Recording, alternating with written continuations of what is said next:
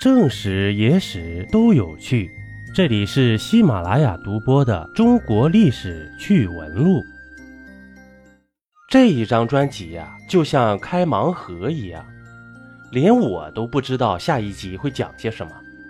做个专辑真心不容易，想通过喜马拉雅赚钱呢，嘿，根本不敢想。只是出于爱好和粉丝的喜爱，一直坚持着。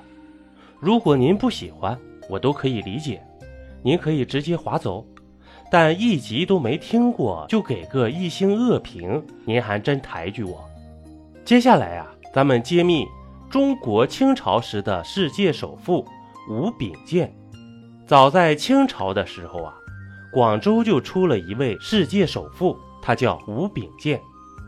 一位清朝时曾在广州十三行居住了二十多年的美国商人亨特，在《广州翻鬼录》一书中说：“五号官，这里的五号官啊，指的就是吴秉鉴。究竟有多少钱，是大家常常辩论的题目。”一八三四年，号官对他的田产、房屋、店铺、银号。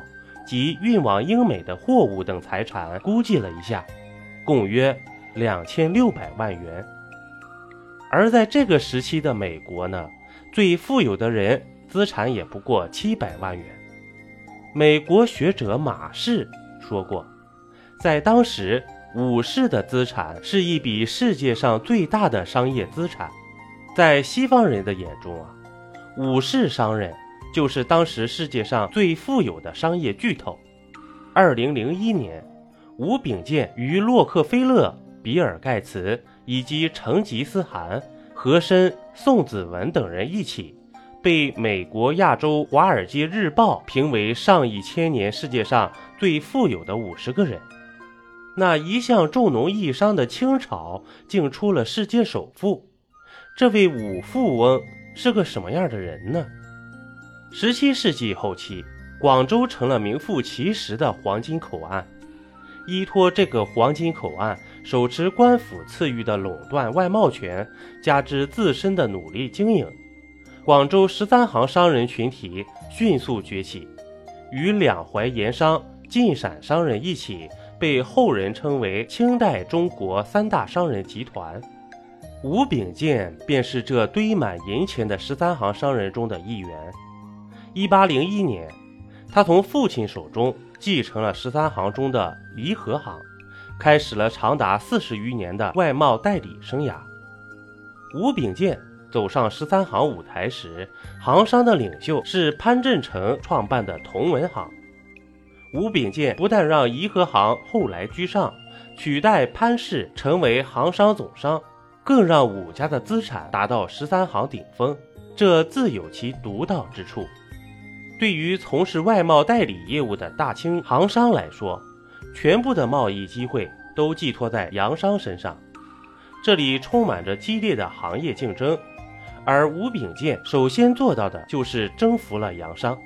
当时，行商与外商的交易虽然数额巨大，但双方的贸易经营全凭口头约定，从不用书面契约。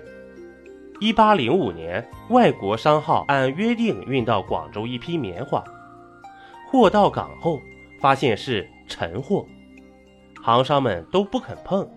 然而吴秉鉴却收购了这批棉花，也因此亏了一万多元。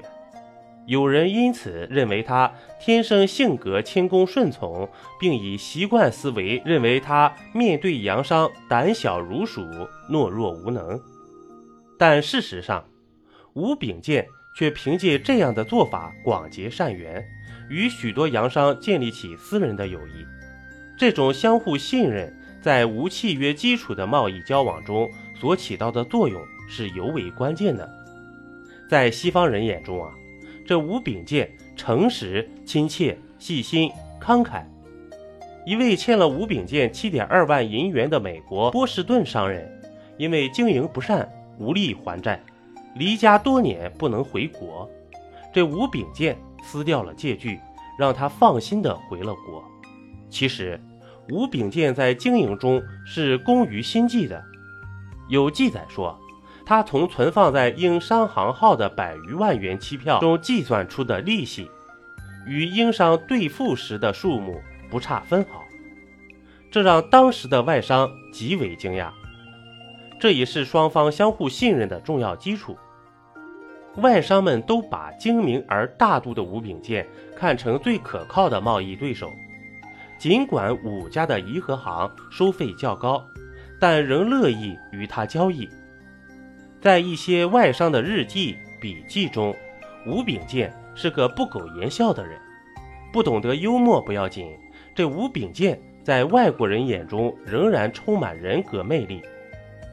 在诚实和博爱方面享有无可指摘的盛名，被看作是一位非常值得信赖的商业伙伴。吴秉鉴在拥有足够财力以后，很注重笼络其他商行。1811年，吴秉鉴担任英国公司羽纱销售代理人，他将利润按比例分给全体行商。后来，一位老行商刘德章。为得罪英国公司失去了贸易份额，这吴秉鉴又出面斡旋，使公司恢复了他的份额。另一位行商黎光远因经营不利破产，按当时朝廷的规定，要被充军伊利，武家便筹款捐助他在流放地的生活。从1811年到1819年，吴秉鉴向濒临破产的行商。放债达二百余万元，使多数资金薄弱的行商不得不依附于他。吴秉鉴就是这样在洋行中恩威并施，直到十三行没落，他一直担当行商领袖及十三行工行的总商。一杯故事，一口酒，这里是历史绞肉机，我是金刚经。本集播完，感谢收听订阅。咱们下集呀，不见不散。